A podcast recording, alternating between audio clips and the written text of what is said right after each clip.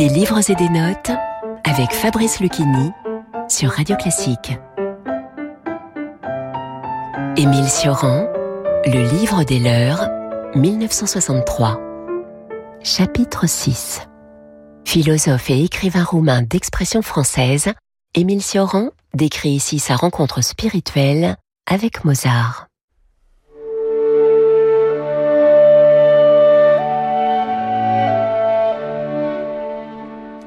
Presque jusqu'à sa mort, Mozart a préservé la continuité de son rêve de jeunesse. La preuve de l'existence du paradis par le désir dont parle Barès est renouvelée jusqu'à la trahison. Soudain, c'est comme s'il avait été anéanti par l'éternité du paradis et sa chute nous est rendue sensibles par la tristesse infinie et l'intimité avec la mort présente dans ses dernières créations.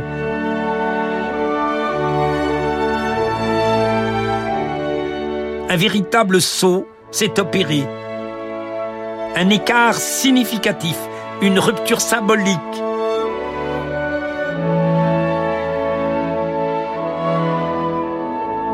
L'adagio de son dernier concerto pour clarinette et orchestre nous révèle un Mozart changé.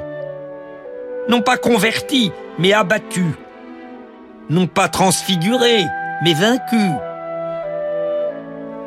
Sa musique, où auparavant la mélancolie subtile et éthérée refusait la tristesse matérielle, où l'élan gracieux excluait l'autre côté de la vie, glisse soudain sur la pente opposée et ne mène qu'à sa défaite.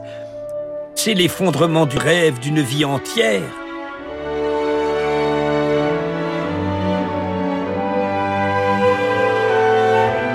Si formellement on peut encore reconnaître le Mozart d'autrefois, l'atmosphère et les reflets affectifs constituent une surprise des plus bizarres.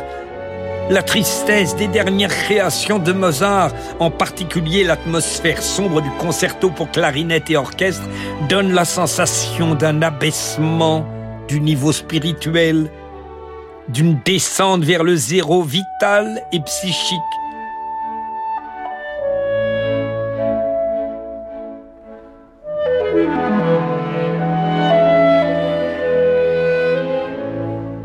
Chaque ton marque un degré dans la dissolution et l'anéantissement de notre hiérarchie spirituelle.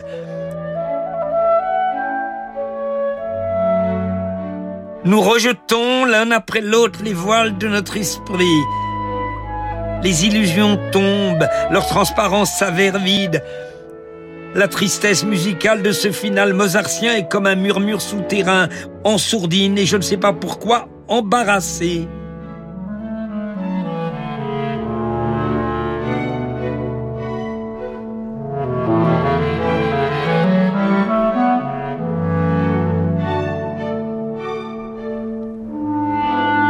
On pense à la grandeur pathétique de la tristesse musicale dans la symphonie numéro 3 de Beethoven, où la tristesse prend une telle ampleur qu'elle relie les mondes en construisant au-dessus d'eux une voûte sonore, un autre ciel,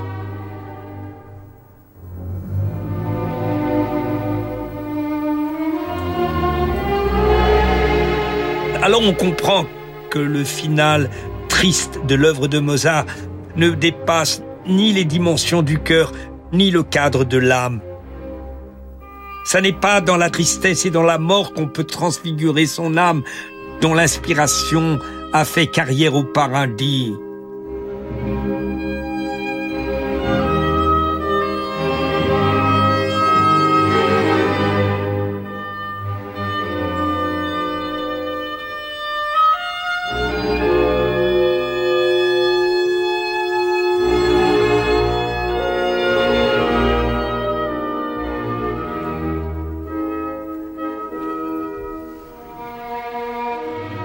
Vous écoutiez une lecture du livre des leurs d'Émile Sioran par Fabrice Lucchini. Des livres et des notes est disponible en podcast sur radioclassique.fr et sur toutes vos plateformes de streaming habituelles. Et retrouvez Fabrice Lucchini jusqu'en mars 2023 sur la scène du Théâtre Montparnasse pour son spectacle La Fontaine et le confinement. Radio classique.